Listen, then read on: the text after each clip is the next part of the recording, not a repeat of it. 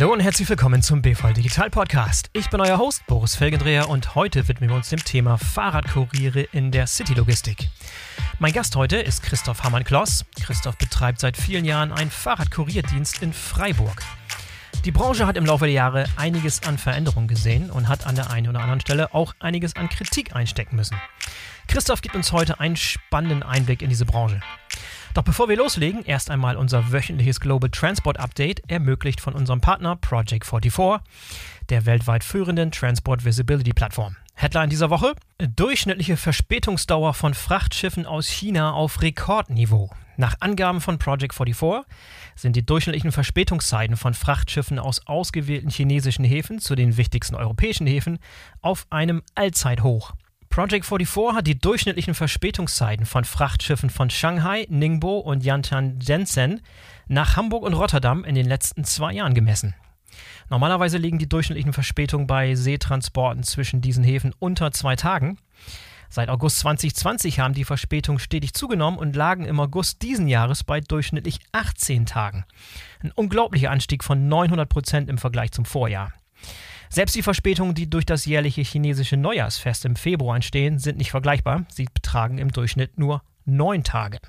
Covid-19-bedingte Verspätungen ab Sommer 2020 wurden durch die Schließung größerer Terminals in Ningbo und Yantian in diesem Jahr aufgrund einzelner Covid-Ausbrüche bei Hafenmitarbeitern noch verschärft. Den Daten von Project 44 zufolge nehmen die durchschnittlichen Schiffsverspätungen jedoch jetzt genau vor der Hauptsaison noch weiter zu. So, das war das wöchentliche Global Transport Update von Project 44 und jetzt kommt Christoph von Velokurier Freiburg. Viel Spaß! Moin Christoph, herzlich willkommen zum BVL Digital Podcast. Schön, dass du dabei bist. Hallo Boris, schön, dass ich da sein darf. Sehr gerne. Christoph, wir haben hier im BVL Digital Podcast jetzt schon häufiger über Last Mile City Logistik gesprochen. Mit allen möglichen Transportwegen und Möglichkeiten und neuen innovativen Formen. Wir haben auch schon den Gründer und Geschäftsführer von Rydel dabei gehabt und wir haben den, äh, einen der Gründungsteam von Ono dabei gehabt. Das heißt, auch das Thema Lastenfahrräder ist nicht ganz neu. Was wir hingegen noch nie hatten, war tatsächlich einen ursprünglichen Fahrradkurier. Deshalb bin ich äh, besonders gespannt auf unser Gespräch heute, denn das ist ein bisschen euer, euer, euer Hauptgebiet, euer Themengebiet. Da möchte ich mit dir heute ganz, ganz tief einsteigen. So Fahrradkurier sind ja so, ja, schon seit langem so ein prägendes Stadtbild und sind seit langem ein fester Bestandteil der Last Mile City Logistik, also kein neues Phänomen, sondern ich habe gelesen, gibt es schon sehr, sehr lange, gerade auch in deiner Heimatstadt hier, aus der ihr kommt, in Freiburg, äh, habe ich gesehen, schon seit über 100 Jahren gibt es äh, Fahrradkuriere in Freiburg und soll die erste Stadt gewesen sein, die in Deutschland Fahrradkurier gehabt hat. Interessante Anekdote. Erzähl mal ein bisschen was zu der Geschichte der Fahrradkuriere, gerade auch bei euch in äh, Freiburg. Genau, also in, das war schon, war schon vor dem Ersten Weltkrieg gab es die ersten Fahrradkuriere. Da gab es dann in, eben in Freiburg, Stuttgart, München gab es so die allerersten mhm. in Deutschland. Äh, so ab 1910 ungefähr. Das ist nicht so ganz dokumentiert, aber mhm. ja, ist schon eine ganze Weile her. Die sind damals auch durch, eben durch die Stadt geflitzt und äh, mit den damaligen Rädern muss es echt kriminell gewesen sein. Ähm, ja, das hat dann äh, leider irgendwann ist das alles wieder eingeschlafen, so gegen, ja, so Zweiter Weltkrieg, die, die Region, da wurde dann ziemlich viel aufs hm. Auto gesetzt. Und ähm, ja, dann in den, in den 80er Jahren, als die amerikanischen Städte dann langsam an einen Verkehrskollaps geraten sind, dann haben die wieder so ein Revival ja. erlebt. Und äh, ja, dann da gab es dann so eine richtige Hochzeit der Fahrradkuriere, so ab 1980 bis so zur Jahrtausendwende hin. Ähm, dann mit der Entstehung des Internets und den größeren Datenträgern und so und eben, ja, ist das alles plötzlich äh, ziemlich zusammengebrochen und hat dann jetzt vor zehn Jahren sich langsam wieder erholt gehabt. Und äh, ja, dadurch, dass jetzt halt ziemlich viel Innovationen auf dem Gebiet stattfinden, ähm, und sich auch die Mentalität der Menschen ziemlich geändert hat, äh, sind wir wieder am Start. Ja. ja, interessant. Und war es dann damals auch so, du sprichst gerade von der Digitalisierung und von, von Dokumenten und so weiter, die irgendwie ins Internet gewandert sind und per E-Mail geschickt werden. Früher waren das häufig auch wirklich Dokumente, irgendwelche Druckvorlagen oder Verträge, also wirklich ausgedruckte Dinge, die transportiert wurden, richtig? Ja, ja, also in, in anderen Städten, größeren Städten, jetzt New York oder Frankfurt oder sowas, da muss es echt, da muss es ein Wahnsinns-Business gewesen sein. Da wurden eben auch an den Börsen Gebote und diese Bankunterlagen und so weiter da hin und her gefetzt, ge, äh, ja, hin und her gefahren. Mhm. Äh, eben, aber ganz viele Anwaltsdokumente, äh, eilige Einschreiben, einstweilige Verfügungen etc. Das wurde früher damals eben alles äh, ja, per Kurier dann immer verschickt. Ne? Das ist ja dann mit der E-Mail war das dann plötzlich ganz einfach, natürlich einfach zu sagen, hier, ich habe hier ein schriftliches Dokument. Mhm. Ähm, und das war bis dahin aber nicht möglich. Und dann, ja, gab es da, oder auch jetzt, äh, ja, also ich habe ich hab vor zehn Jahren angefangen. Mhm. Oder bin, bin 2007 habe ich angefangen während des Studiums und ähm, da war es doch noch so, dass ich regelmäßig CDs rumgefahren habe oder DVDs damals. Ne? Das yeah. war eine große, große Neuerung, die DVDs. Ne? Ja. Das, Genau. Was hast du studiert? Ich habe Forst- und Umweltwissenschaften studiert. Ah ja, okay. Also im weiteren Sinne einfach Nachhaltigkeit. Mhm. Ähm, bin dann eben währenddessen Kurier gefahren und dann, als ich gerade fertig war mit dem Studium, ähm, war der, der Kurier hier, wurde 2007 gegründet und in der Tat dann schon vier Jahre später hat der damalige Gründer, ähm, ja, der hat ein bisschen hat, äh, wollte den Kurier schon wieder abgeben. Und dann war ich gerade da mit meinem Studium fertig und habe gedacht, ach, das ist ja großartig irgendwie. Ich habe viele Ideen. Ich habe hab gesehen, ich war, war in Berlin, in, in, Stockholm, in, ja, in größeren Städten und hatte gesehen, was da möglich ist.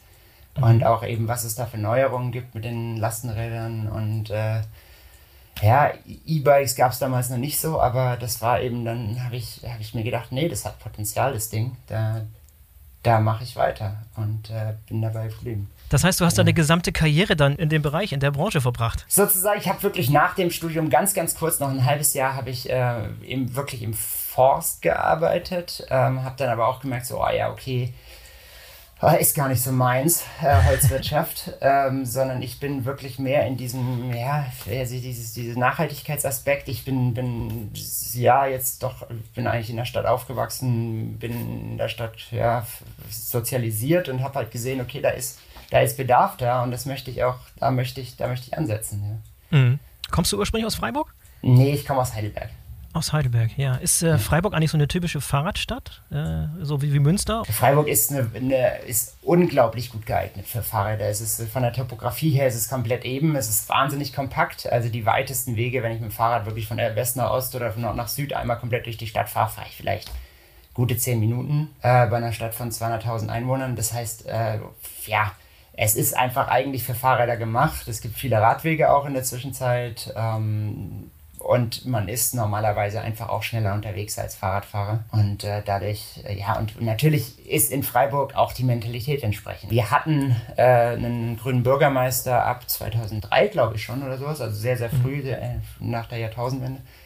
Und ähm, ja, entsprechend, die, die Freiburger sind, sind Ökos, ne? Also die, die, ja, mein, mein einzigen Kontakt, meinen einzigen Kontakt mit Freiburg hatte ich, ich war viele Jahre auf der Intersolar der, der Solar, der großen Solarmesse in Freiburg. Ist sie eigentlich noch in Freiburg oder ist sie inzwischen ich, abgewandert? Das weiß ich, weiß ich ehrlich gesagt nicht, habe ich nicht verfolgt. Ja, ja. Ja, ja auch noch die Sonnenstadt da obendrein, ne? Also ich glaube, die, die, die Stadt in Deutschland mit den, mit den meisten Sonnentagen im Jahr. Ihr habt Ganz schon schöne unten, nicht schlecht. Auf, auf jeden Fall, auf jeden Fall, genau. Ja. Und da haben wir natürlich eben Solarindustrie, Fraunhofer für Solarindustrie ist hier, Max-Planck-Institut.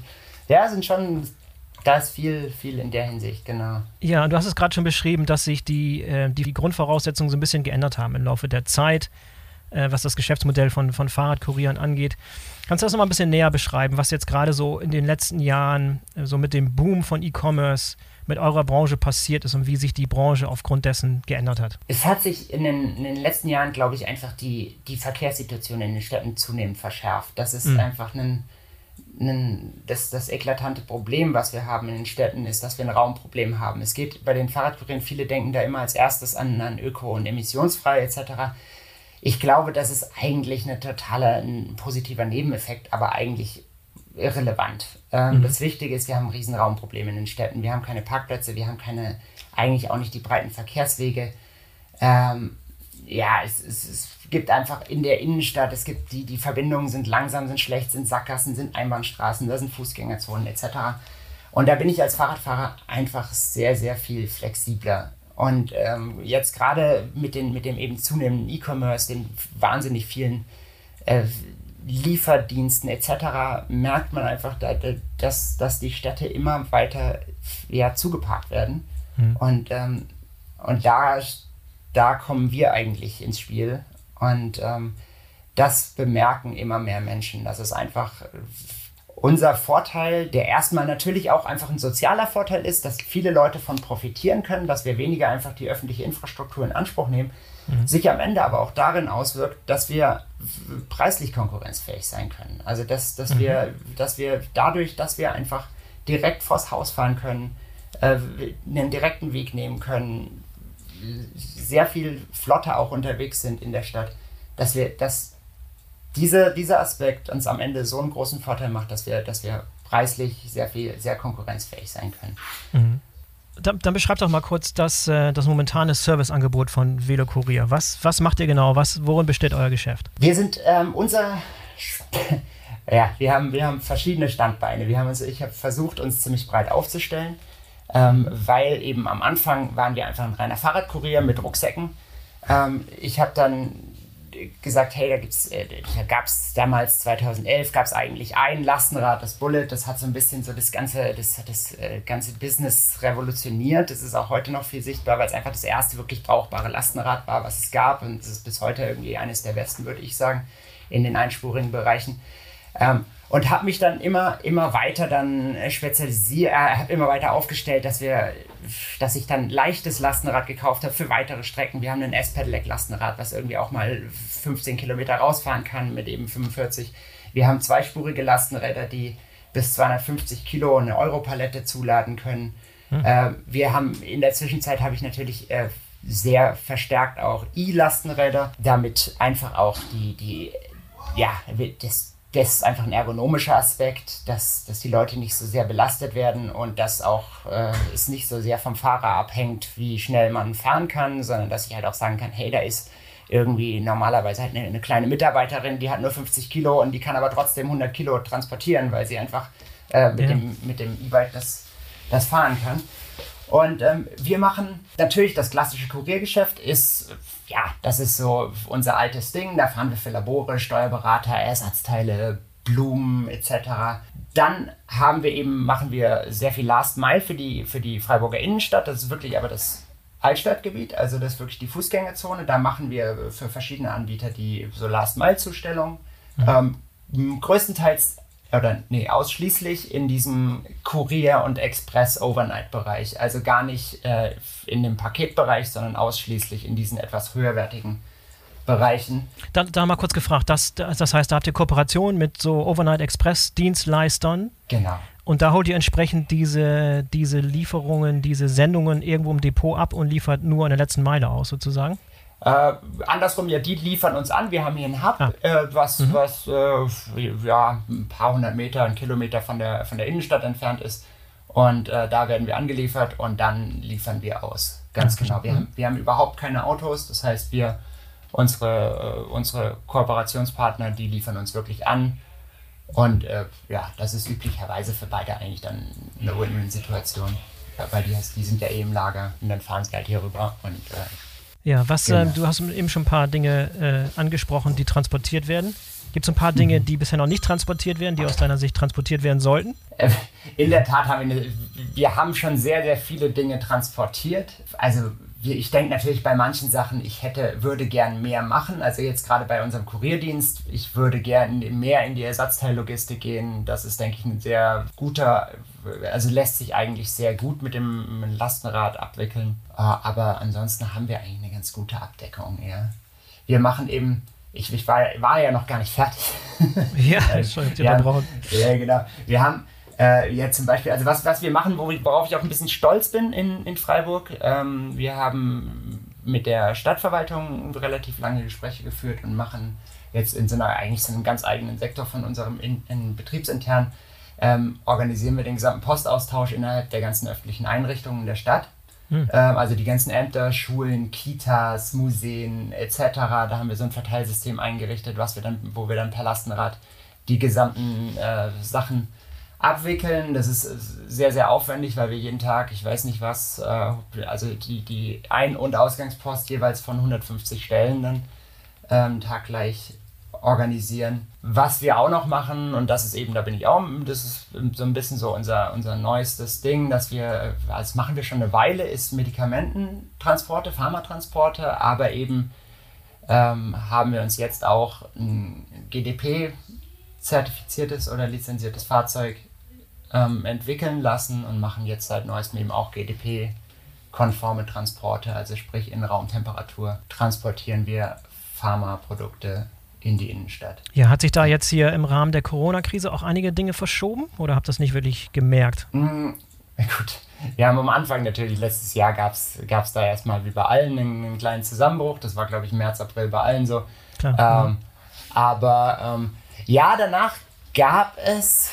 Wir, wir, ich, also was, was, worauf ich immer Wert lege, wir machen keine Home Delivery, wir machen eigentlich kaum B2C. Das ist einfach äh, eine Geschichte, die ich nicht angehen möchte. Ich habe auch, also ich wollte sie früher mal angehen, dann habe ich aber dann kam eben dann doch recht schnell eben sehr, sehr große Firmen da auf den Markt, die da äh, ja, das Business übernommen haben und äh, sich da dann irgendwie in Konkurrenz zu stellen, ist, glaube ich, frustrierend und äh, wenig ergiebig. Und äh, deswegen waren wir jetzt mit dieser, dem Teil eigentlich wenig konfrontiert. Ähm, aber natürlich, ja, also wir haben, wir haben, es ist dadurch, dass immer mehr einfach bestellt wird, immer mehr kleine Sachen direkt online oder ganz dringend gebraucht werden und die Leute nicht mehr aus dem Haus gehen, hat das, hat das schon bei uns eine gewisse Änderung vollzogen. Aber jetzt war Corona war bei uns gar nicht so ein Riesenfaktor. Ja, und nochmal zum Verständnis, wie groß seid ihr momentan ungefähr? Also ich habe 22 Mitarbeiter.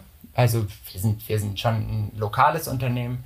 Mhm. Ähm, in der Vollzeitäquivalenten sind wir elf und ähm, ja, haben, ich glaube, ja, acht, acht Lastenräder, die unterwegs sind, eben verschiedene Lastenradklassen.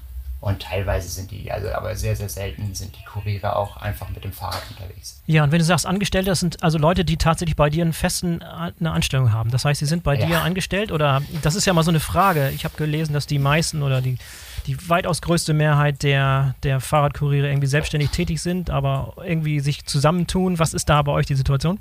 Ich weiß, das war, war bei uns früher eben auch so. Ich habe das äh, aber wenig gewertschätzt und ich finde es auch nicht, auch nicht toll. Ich hab's, nee, ich, bei uns sind alle angestellt. Mhm. Äh, ich denke, mhm. das ist einfach das.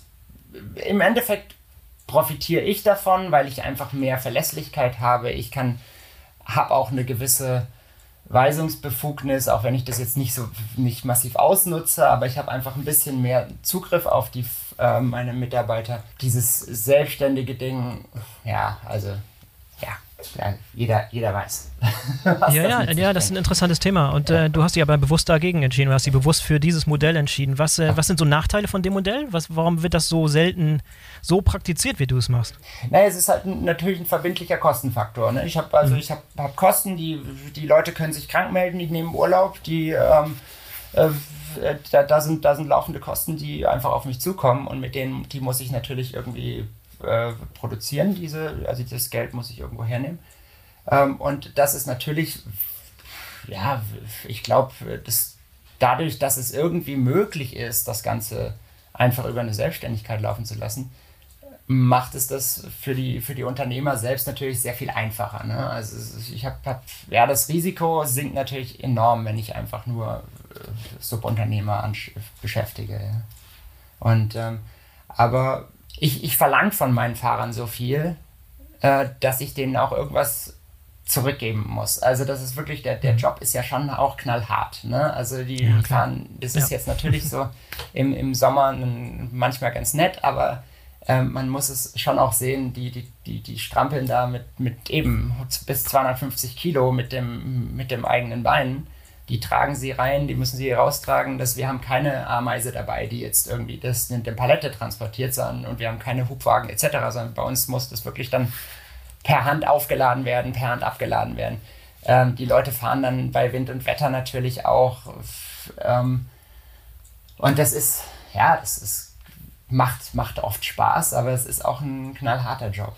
Und äh, ich denke, gerade auch, da gibt es manchmal Ausfälle. Wir haben, wir haben wenig Unfälle, muss ich sagen. Also wir haben, wir haben gerade bei, bei den Fahrern, die schon ein bisschen dabei sind, haben wir eigentlich überhaupt keine Unfälle mehr. Das ist, das ist ein bisschen eine Erfahrungssache, dass man das Risiko einschätzen lernt. Ähm, aber trotz allem kommt es vor, dass natürlich Fahrer dann, weiß nicht, jetzt, wir hatten, wir hatten einen Fahrer, das war jetzt nicht, lag jetzt, ich hoffe, nicht so sehr an einem Job, aber der hat halt einen Bandscheibenvorfall gehabt. Ja, der fällt halt aus, ne? Oder, oder es gibt mal Knieprobleme oder sowas, dann fallen die Fahrer aus und dann ich meine, klar, dann muss ich dem halt vier Wochen Krankheit zahlen. Danach bringt ja eh die Berufsgenossenschaft ein. Klar, die muss ich auch irgendwie zahlen. Aber ich meine, diese, diese Verantwortung, die habe ich halt einfach, ne? Ja, das ist dann wahrscheinlich auch ein anderes Gefühl vielleicht. Ist es ein bisschen mehr familiärer bei euch aufgrund dieser Konstellation? Äh, wir, wir haben eine sehr, also wir haben ein wahnsinnig gutes Betriebsklima, würde ich behaupten. Also wir haben das, das, das ist mir wahnsinnig wichtig, dass, dass bei uns das Ganze, äh, dass die Leute Spaß am Job haben, dass, dass sie merken, okay, da ist auch ein bisschen mehr als einfach, äh, ja, dass da die Leidenschaft dabei ist bei dem Job. Also das ist, das ist mir wichtig. Dann ich kann dadurch auch einfach, das, das, das merke ich, ich kann dadurch auch viel, viel mehr von den Leuten verlangen. Ich kann viel, viel mehr Verantwortung auf die Leute abwälzen. Muss ich ja auch einfach mal, mal ganz aus, aus eigener Perspektive sehen. Ich war, ich war letztes Jahr drei Monate in Kanada und habe mich einfach mal rausgezogen aus dem Betrieb. Ja, nicht letztes Jahr, vorletztes Jahr natürlich. Ähm, aber das, ja, sowas geht halt auch dadurch, dass die Leute, das, ja, es ist halt ein Geben und Nehmen. Ne? Und, ähm, und da muss ja, und ich, ich profitiere davon am Ende am meisten, denke ich. Ja, finde ich eine find ich eine super, super Einstellung auf jeden Fall. Ja, Christoph, dann beschreibt doch mal ein bisschen so die, die, die Vorgehensweise, wie euer System funktioniert. Also wenn Aufträge reinkommen, die Disposition, Routenplanung, Kommunikation, das möchte ich mal ein bisschen verstehen, wie du das Ganze so im tagtäglichen Geschäft so managst. Wann geht es morgens bei euch los? Schon ganz, ganz früh Auslieferung oder können die Leute ausschlafen? Haben wir angefangen. alles, alles relativ. Also wir, wir fangen so kurz nach sieben, fangen wir uns die ersten Fahrer an. Äh, halb acht ungefähr. Ja, das ist, äh, das ist ja so ein Mittel. Ne? Es gibt ja also bei anderen, anderen Logistikdienstleistern ist ja eher fünf das äh, Start. Äh, wir sind, wir haben einen wahnsinnig schlanken Hinterbau, würde ich mal sagen. Also wir machen ganz, ganz wenig äh, Routenplanung und, und, und diese Dispo, die soll bei uns eigentlich alles möglichst schlank sein. Mhm. Weil ich eigentlich da, also wir haben die, das Kuriergeschäft selbst, also das wirklich mit spontanen Aufträgen das, das funktioniert gut, aber ist jetzt kein Riesenfaktor bei uns. Wir haben sehr viel feste Aufträge und sehr viel wiederkehrende Aufträge, Touren, die wir fahren. Und sehr viele Dinge lassen sich auch von dem Fahrer selbst einfach lösen. Wenn er jetzt irgendwie einen Haufen Pakete bekommt und sagt, hey, jetzt fahr die mal in die Innenstadt aus, dann kann man die auch, das macht er alles selber. Das heißt, wir probieren eigentlich, dass die Fahrer selbst den größten Teil der Organisation selbst übernehmen. Ah, okay. Und ja, also ich mache da gar nicht groß Routenplanung. Die Leute haben bei den, bei den festen Touren, kriegen sie natürlich irgendwie einen, einen, einen wie heißt denn das, so, so Pinpoints oder sowas auf einer Karte, dass sie so, dass sie so äh, die sie dann anfahren können, wo sie dann gucken können, dann, dann Vermerke dazu, wenn je nachdem.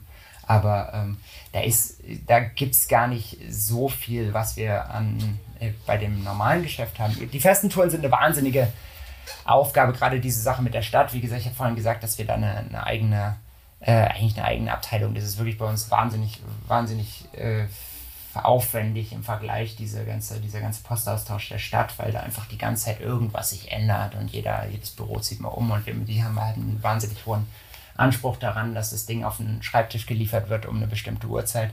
Und ähm, da, da ist einfach die Kommunikation intern sehr wichtig und die Dokumentation sehr wichtig. Da, da legen wir großen Wert drauf, dass wir einfach, und das ist in der Zwischenzeit wirklich auch sehr, sehr gut, dass wir sehr, sehr viel dokumentieren, äh, in, einer, in einer Cloud dokumentieren, dass es halt wirklich auch für alle Zugriff äh, gibt, dann diese ganze, was, was da irgendwie an, an, Informationen vorhanden ist. Aber das alltägliche Geschäft selbst, das läuft bei uns ganz einfach. Da gibt es einen, der ein Telefon entgegennimmt, der hat einen, es gibt ein Funkgerät, mit dem dann Kontakt zu den anderen Fahrern ist. Das ist ganz klassisch Kuriergeschäft. Also wirklich, mhm. wir machen das seit, seit, seit 20 Jahren gleich. Wir sind ein bisschen, ich bin ein bisschen am gucken mit äh, Softwares und dass wir das ein bisschen mehr digitalisieren.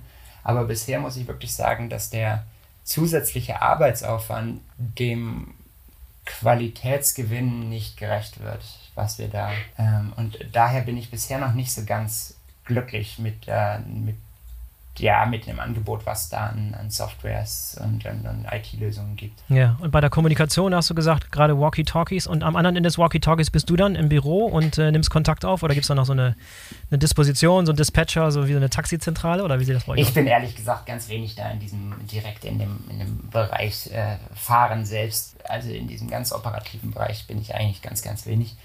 Nee, da, da ist dann wirklich, wir haben einen Dispatcher und mhm. der nimmt die, die Aufträge an, beziehungsweise hat halt auch auf dem, äh, hat dann die äh, sonstigen Aufträge auf dem Schirm, die, die festen Aufträge und das wird dann so ein bisschen kombiniert und äh, da der, der verteilt dann die Aufträge an die Fahrer weiter, genau. Glaubst du, dass in Zukunft dieses Geschäft mit Last-Mile-Lieferung, das heißt, wo Dienstleister in euer Depot liefern und wo ihr von da dann ausliefert, in Zukunft eher steigen wird oder stagnieren oder zurückgehen wird? Wie schätzt du das Geschäft ein? Ich glaube, es wird in der Tat, also es wird noch ein bisschen zunehmen. Das, da bin ich ganz, ganz sicher. Also da habe ich äh, gerade auch zu viel äh, Anfragen, dass ich, also jetzt zumindest in der äh, absehbaren Zukunft wird es zunehmen. Mhm. Äh, ich, ich sehe es zumindest in Freiburg so und ich glaube aber, dass die Situation in anderen so ähnlich gebauten Städten ähnlich ist, dass wir ähm, das einfach, die Ansprüche an Flächen, die einfach früher äh, war es klar, okay, wenn da eine freie Fläche ist, dann ist da halt ein Parkplatz oder da wird dann mit dem Auto hingefahren. Da, da, da ist in der Zwischenzeit einfach eine, eine andere Mentalität da und die Bevölkerung möchte, das war jetzt gerade auch während Corona, haben wir gemerkt, dass dann halt äh, Cafés oder, oder Geschäfte gesagt haben, nee, wir möchten da eine Außenfläche jetzt einrichten, dass wir da wenigstens ein, äh, draußen irgendwie bedienen können. Da, da, ich möchte nicht direkt vorm Café einen, einen Parkplatz haben. Und die, die, dadurch verschärft sich einfach aufgrund der veränderten Ansprüche an diese Flächen, verschärft sich diese Verkehrssituation immer mehr. Mhm. Gleichzeitig haben wir einen immer, immer größere Nachfrage nach Lieferungen und immer weniger stationären Handel. Äh, und das wird, das wird auch zunehmen und dadurch wird einfach der da dieses Geschäft wird zumindest in den Innenstädten, glaube ich, immer weiter zunehmen. Ist denn inzwischen ein relativ hoher Konkurrenzkampf da bei euch in, in Freiburg? Gibt es äh, verschiedene Mitbewerber, die dasselbe machen oder, oder ist der Kuchen groß genug, sodass ihr euch nicht ins Gehege kommt? Ach, es ist, es ist eigentlich ganz, ganz schön. Es hat sich so ein bisschen diversifiziert. Äh, wir haben, es gibt noch einen anderen Kurierdienst, der wirklich aber sich so ganz klassisch auf, auf Kurierfahrten spezialisiert hat.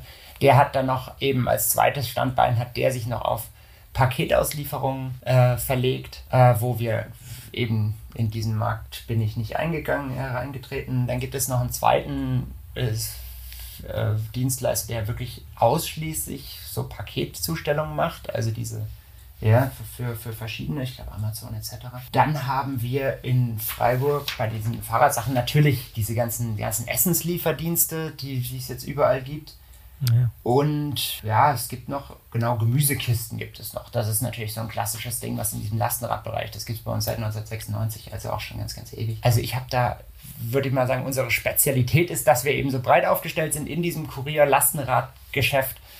Äh, da macht uns in Wirklichkeit eigentlich keiner ganz direkt Konkurrenz. Also da haben wir uns wirklich, finde ich, in Freiburg ganz gut arrangiert und dafür, dass wir so eine winzige Stadt eigentlich sind. Ne? Wir sind ja gerade mal so groß wie Berlin Mitte oder sowas. Ne? Also, ja. ja, also muss man halt auch mal sehen, wenn in Berlin da irgendwie was, was stattfindet und dann irgendjemand sagt, ja, ich mache jetzt hier, weiß was ich was, einen Lastenradkurier für, für Schallplatten oder so, ne? Das ist in Berlin ja vielleicht möglich, weil man dann, oder ich weiß nicht, ich habe mal gelesen, wirklich für, für Nobelkleidung hätte es jetzt einen Fahrradkurier-Lieferdienst gegeben. Ja, ich meine, super, ja. in Freiburg gibt es halt zwei, zwei Nobelkleidungsgeschäfte, damit machst du kein Business, ne? Aber in Berlin gibt es natürlich davon schon 50 oder 100 oder wie viel auch immer. Da kann man dann schon sich drüber nachdenken, ob man da nicht einen Lieferdienst macht. Dafür, wie klein wir sind und was wir für einen kleinen Markt hier eigentlich abdenken, gibt es eine unglaublich hohe Marktdurchdringung und eine unglaublich hohe Akzeptanz innerhalb der, der gewerbetreibenden Bevölkerung. Und äh, ja, ich finde es eigentlich, also es, aber ich, ich sehe trotzdem, es ist noch auf jeden Fall einiges an Potenzial da. Wie macht ihr denn momentan Kundenakquise? Äh, sind, kommen die Leute auf euch zu, werden auf euch aufmerksam oder müsst ihr aktiv auf die Leute zugehen? Macht, machst du Vertrieb? Bist du un unterwegs? Ja, und, ja. ja. ja ich gehe auf die Kunden zu teilweise. Ähm, wir haben gerade sehr viel Nachfrage, in der Tat wirklich aktiv von den, von den Menschen, die auf uns zukommen. Äh, also gerade im Augenblick haben wir manchmal eher, also jetzt im letzten Jahr hatten wir teilweise wirklich eher die Situation, dass ich gesagt habe, hey, gut, wir müssen uns erstmal selber irgendwie intern organisieren, um dieses Mehr an Aufträgen abzu. Puffern. Da gehe ich jetzt nicht noch raus und gucke, dass wir irgendwie noch mehr akquirieren. Also wir haben einen ganz, ganz stabilen Zuwachs, einfach aufgrund von Nachfragen. Wo siehst du bei euch die, die Grenzen des Wachstums? Wie viele Leute kannst du da potenziell maximal noch unter deine Fittiche nehmen und einstellen? Willst du, willst du beliebig wachsen oder hast du, sagst du irgendwann, Mensch, äh, das, das reicht für mich ganz wohl in dieser Nische und das ist alles gut so, man braucht da nicht äh, ständig auf, auf Wachstum getrimmt sein? Also ich bin ganz, ich bin ja ganz klar regional. Ne? Ich denke, wir können noch ein bisschen ja. uns ausdehnen. Ich möchte aber jetzt gar nicht, ich möchte kein deutschlandweites Unternehmen werden. Ich möchte auch jetzt nicht in Konkurrenz treten von irgendwelchen Dingen. Das ist mir einfach gar nicht, gar nicht mein Ziel.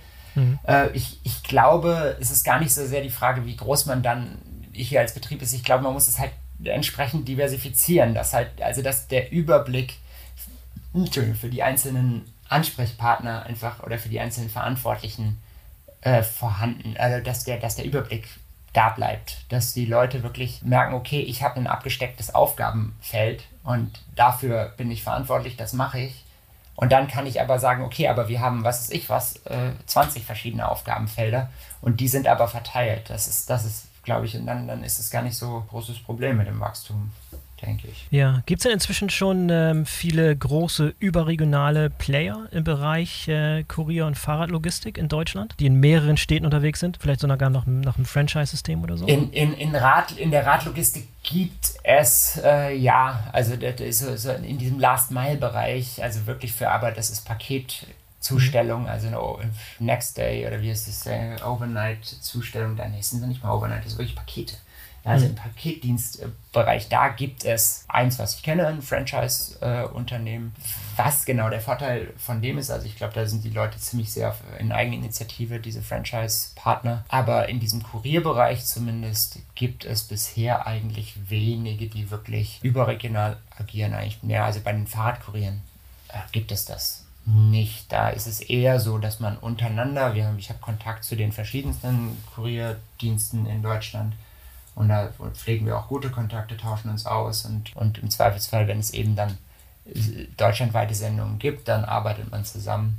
Aber ähm, dass es da irgendwelche überregionale Konkurrenz gibt, das war bis, ist mir zumindest bisher nicht bewusst.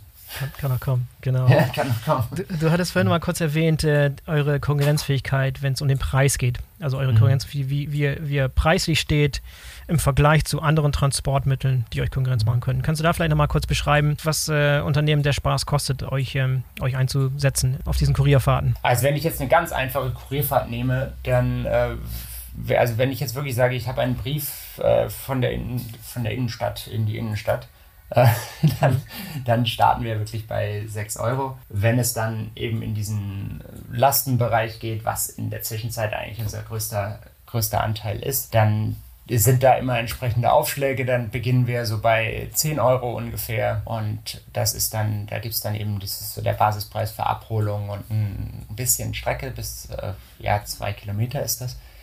Und äh, dann gibt es eben einen weiteren Kilometerpreis, der ist dann nochmal 2 Euro bei diesem Lastenradbereich. Und gibt es da so eine Art automatisiertes Buchungstool, was ich benutzen kann? Ist das eine App? Ist das irgendwie eine Integration oder ist das eine Webseite oder muss ich anrufen oder wie funktioniert normalerweise die, der Buchungsprozess? Wir haben eine, eine Webseite, wo man, wo man Aufträge bestellen kann. Wir haben ein Telefon natürlich, wo man anrufen kann und einfach einen Kurierdienst ab, äh, Kurierauftrag absetzen kann. Viele Kunden haben in Wirklichkeit einfach sehr, sehr regelmäßig Aufträge und die machen dann häufig einfach eine, eine feste Bestellung und sagen, hey, kommt doch einmal die Woche da vorbei, donnerstags oder was ist ich, oder wir sagen kurz, jetzt ist der Auftrag und dann geben sie uns eine Nachricht, dass der Auftrag jetzt abzuholen ist. Und äh, dann kriegen wir kurz eine Nachricht. Wir haben da eben natürlich verschiedene, die ganz normalen Standard-Kommunikationstools, die da so zur Verfügung stehen. Aber genau, über die Webseite kann man das auch machen oder telefonisch. Ja, vielleicht nochmal, ich wollte nochmal ganz gerne über die, über die Technik selber sprechen. Du hast es erwähnt. Es gibt ganz stinknormale Fahrräder sozusagen, mhm. die herkömmlichen so Rennräder. Dann, dann gibt es die Cargo-Bikes, die sowohl E- als auch nicht E betrieben sind. Und dann gibt es noch mal eine weitere Variante, wo ich tatsächlich hinten eine, eine ganze Europalette mit 300 Kilogramm äh, laden kann. Das ist dann eher so eine so eine Art Radkutsche, wie wir es beschreiben. Genau, Radkutsche heißt es, genau, Radkutsche ist der Hersteller, ja, genau. Ja, das ist, also ich finde, das darf man ja auch nicht unterschätzen. Es, ist eine, es gab eine Wahnsinnsinnovation in dem Bereich in den letzten äh, Jahrzehnten. Also wie gesagt, ich habe äh, vor 2007 oder sowas kam das, das Bullet raus. Das ist das, so das erste einspurige, wirklich gewerblich einsetzbare Lastenrad.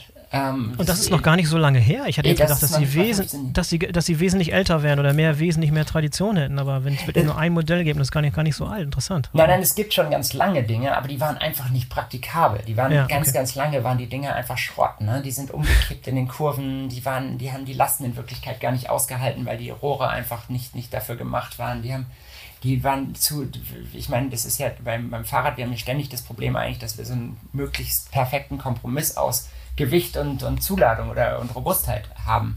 Und ein Fahrrad muss ja leicht sein. Und das ist einfach, das war lange Zeit nicht möglich und das ist einfach jetzt erst in den letzten Jahren wirklich entstanden.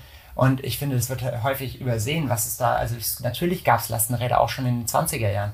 Aber ja, damit ist, ist man halt dann wirklich mit 10 km/h durch die, durch die Stadt getuckert. So. Und äh, in der Zwischenzeit sind diese Lastenräder genauso schnell wie normale Fahrräder. Jetzt zusätzlich noch mit diesen E-Antrieben ist es, ist es nochmal noch mal komfortabler geworden, nochmal flexibler einsetzbar geworden.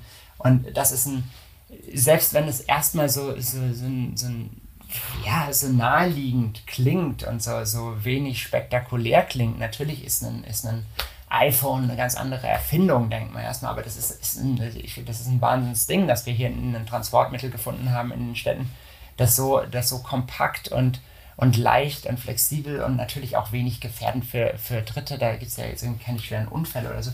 Das ist ja, das ist eine, eine unglaubliche Entwicklung, die da in den letzten Jahren stattgefunden hat. Mhm. Und äh, beim, beim Lastenrad, das, das wird langsam akzeptiert, das hat sich langsam äh, festgesetzt in den Städten und ist einfach auch, ich merke total, diese, diese Innovation ist bei den Leuten angekommen und die, die, sie wissen, was man damit machen kann und sie wissen, was man, äh, wie das, wie das einsetzbar ist und wir haben jetzt eben Wahnsinnsmöglichkeiten, dass, dass die, die eben Leute rufen uns einfach die haben wir noch nie, die haben noch nie mit uns gesprochen. Die rufen uns an und sagen, ja, hey, transportiert ihr uns eine Europalette in die Stadt. Ne? Und das ist einfach, das ist, ich meine, das wäre vor, vor, als wir, als ich mit Lastenrädern angefangen habe, haben uns die Leute angerufen und gesagt, ja, oh, es wiegt jetzt 8 Kilo, ne? Ich weiß nicht, ob ihr das tragen könnt. Das ist ja ganz schwer. Ne? ja. Ja, ja. Das, da, da, hat sich einfach ein unglaublicher Mentalitätswandel äh, durchgesetzt. Und ja, das ist, also, das ist ganz toll. Wie, viel Luft ist noch nach oben? Was, was glaubst du, was da in den nächsten Jahren noch kommt? Äh, dass die Elektroantriebe irgendwie so, so powerful und so, so kräftig sind, dass man kaum noch treten muss und da welche 500 Kilo bewegen kann? Wo, wo geht die Reise hin da? Ich, ich glaube, das ist auch eine große Herausforderung, weil wir, ich, ich glaube, das, das Schwierige ist, was ja schon jetzt bei diesen mehrspurigen Lastenrädern äh, angesprochen wird, die sind ja also wenn ich jetzt so diese alten, wie heißen denn diese, diese italienischen kleinen Dinger, diese Autos, diese kleinen Tuk-Tuks mit ja. hinten der Ladefläche drauf, die da ja. in Italien immer rumfahren oder rumgefahren sind seit 50 Jahren, äh, die modernen zweispurigen Lastenräder sind ja gar nicht so viel kleiner als die. Ne? Und dann ist es so ein, ist so langsam stellt sich so die Frage, wo ist denn, wo ist denn Auto, wo ist denn Fahrrad, was ist denn ja. der Unterschied? Ne? Was sind nicht diese Dinger eigentlich kleine Autos? Und ich glaube, das ist ganz, ganz wichtig auch für, für unsere Branche, dass wir da versuchen, ein, Distinktionsmerkmal zu haben, was, was uns vom, vom Auto absetzt. Dass wir halt wirklich sagen, das ist, ein, das ist ein Fahrrad, dass die Leute das auch verstehen. Wir haben, ähm, wir sind, wir sind Fahrrad, wir haben unsere Antriebe, die sind begrenzt, aber wir, wir machen das, das ist dann, und dann die, das ist eine andere Klasse ist dann das, was dann wirklich mit Elektromotoren als Kfz gefahren wird. Ne? Das ist ja dann im Endeffekt einfach eine andere Größenordnung. Und ich glaube, da muss, müssen wir ein bisschen die, die Nische finden. Die ist aber gerade in Innenstädten nicht so klein, glaube ich, weil einfach die, die, ja, also die Innenstädte, die können, die können sich keine großen Lager leisten, die kriegen viele, die haben, da ist viel Geld vorhanden, einfach weil das so teuer ist, diese Innenstädte, der, der sich da aufzuhalten, dass das da billiger ist, sich zu sagen, ich liefere mir etwas mit Express und so und habe das nicht lange bei mir rumstehen und habe halt dieses alles so just in time. Und ich glaube, da ist das Fahrrad eine super Alternative, weil es häufig halt wirklich kleinvolumige, nicht so schwere Sendungen sind. Wenn du heute einen Zauberstab hättest und könntest eine Änderung vornehmen in Freiburg meinetwegen, die dir das Leben einfacher machen würde und die auch sinnvoll für alle Bewohner in Freiburg wären, was, wie, wie sähe die aus? Die Lösung, die du mit deinem Zauberstab herbeizaubern könntest?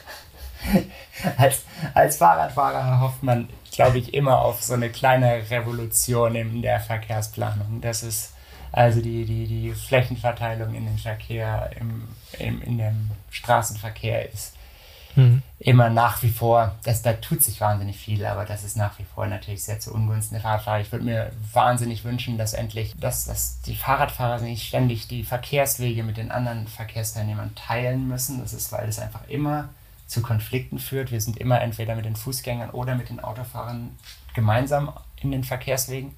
Und natürlich, uns, der Fußweg gehört uns nicht, der gehört den Fußgängern, die Straße gehört uns nicht wirklich, die gehört den Autos.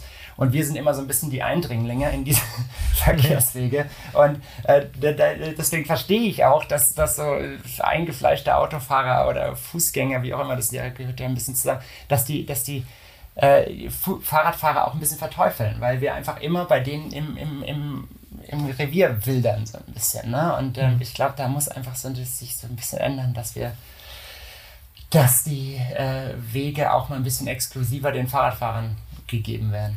Ja. Christoph, tolles Schlusswort. Vielen Dank für das tolle Gespräch.